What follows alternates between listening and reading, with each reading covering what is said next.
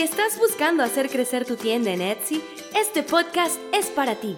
María Andreina y María Paola comparten en cada episodio de Etsy Learning muchísimos tips y trucos que te ayudarán a llevar a tu tienda a otro nivel. Bienvenidos a un nuevo episodio aquí en el podcast de Etsy Learning, en donde siempre estamos compartiendo información sobre Etsy y sobre ventas en línea en español. Qué bueno poder estar de regreso porque teníamos tiempo sin poder grabar un episodio gracias a la temporada de holidays, que bueno, gracias a Dios está bien activa, pero queríamos hacer este episodio en particular porque hemos venido hablando mucho de descripciones y es que de hecho hay varios datos curiosos que sabemos que muchos vendedores de Etsy desconocen.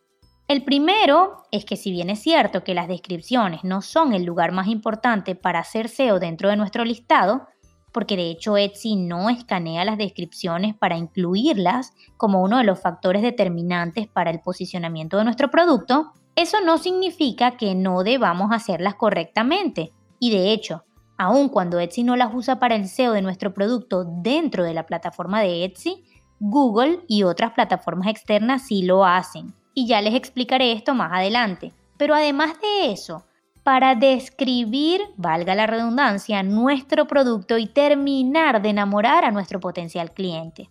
Por eso, en este episodio te quiero dar 8 elementos que no pueden faltar en tu descripción si realmente quieres tener un impacto en esas personas que leen y recibir ese chachín constantemente en tus productos. Número 1.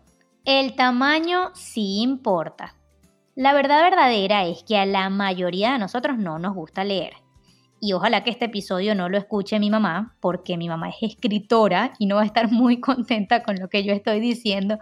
Pero es que es la verdad, no hay nada más cierto que este primer punto. ¿Sabías que la mayoría de las personas solo lee el 16% del total de lo que escribimos en la descripción de los listados?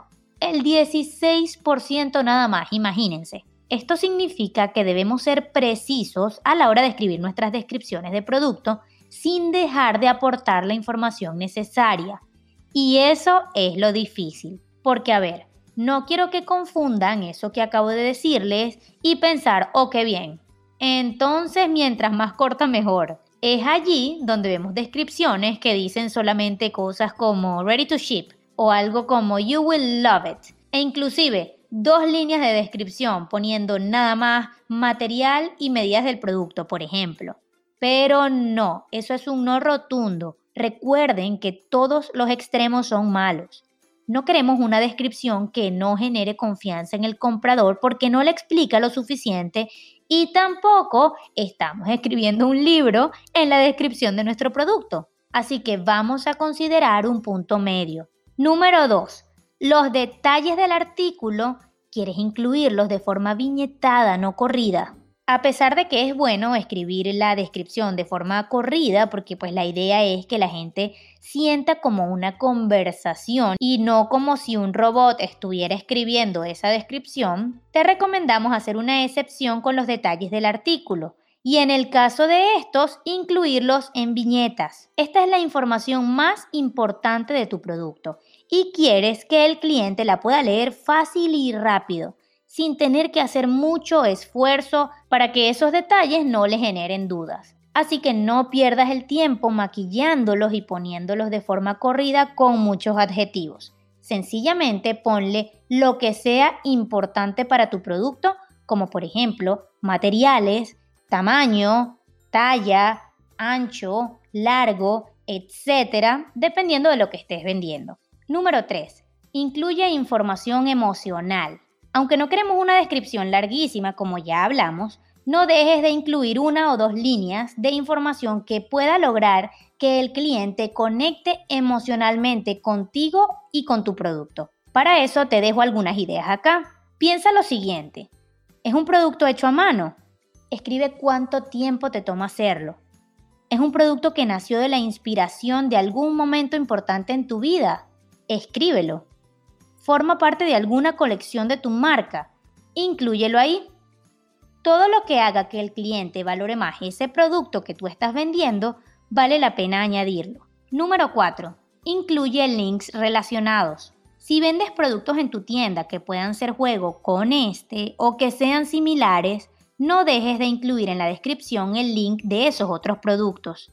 Muchas personas podrían estar viendo, por ejemplo, el brazalete que estás publicando y si tú tienes un collar que hace juego, querrían comprarlo juntos. Siempre me dicen, pero bueno, Manina, pueden meterse en la tienda y también van a ver todo lo que tengo.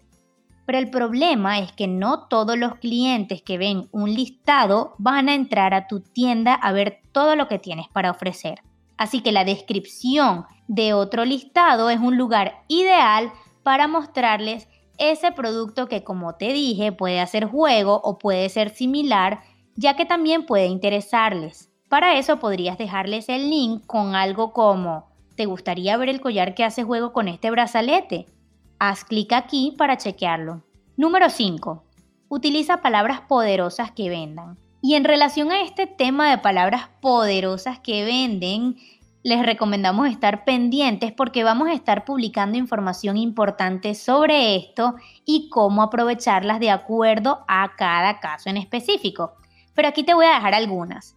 Es mejor cuando colocas tú o usted en vez de yo, porque el cliente quiere sentir que es él a quien le están hablando y no que todo sea sobre ti. Palabras como imagine, remember, solution, benefit, because, help, save, better y muchas otras que sirven para ayudar a que psicológicamente el cliente se sienta más interesado en tu producto. 6.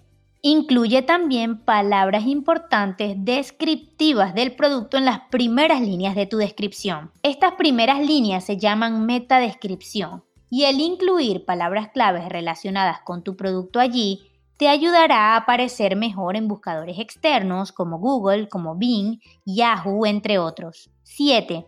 Escribe como si estuvieras mostrando el producto a un niño de cuarto grado. Utiliza palabras sencillas y fáciles de entender. Te doy un ejemplo. Es mejor y genera más conversiones utilizar, por ejemplo, get que obtain. Piensa en Disney. Cuando vas a un parque de Disney, por muy grande que sea, es imposible perderse porque todo está muy bien descrito. Tú quieres generar el mismo efecto en tu listado, que la persona entienda todo lo que busca fácil y rápido. Y número 8, deja todas las posibles maneras en que el cliente puede conseguirte al final de la descripción. Incluye tus redes sociales o página web.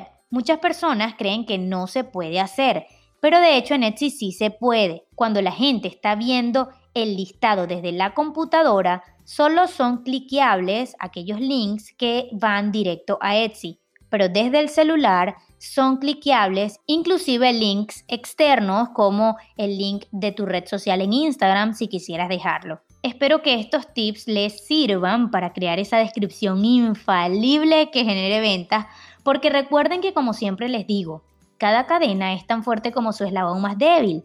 Y aunque muchas veces creemos que la descripción del producto no es muy importante, una vez que conseguiste el clic de la persona y entró a tu listado, si no puedes generar una sensación de confianza y responder a todas las preguntas que tienes sobre tu producto mediante las fotos y en este caso la descripción, asimismo como el cliente entró, se va a salir y se va a ir a otro listado que sí responda todas sus dudas y que esté escrito para generar confianza. Nos vemos en un próximo episodio en el podcast de Etsy Learning. No olviden que pueden seguirnos a través de nuestras redes sociales y además pueden ver toda la información sobre los cursos y sobre las asesorías, así como el blog y todo nuestro material descargable gratuito en nuestra página web www.etsylearning.com.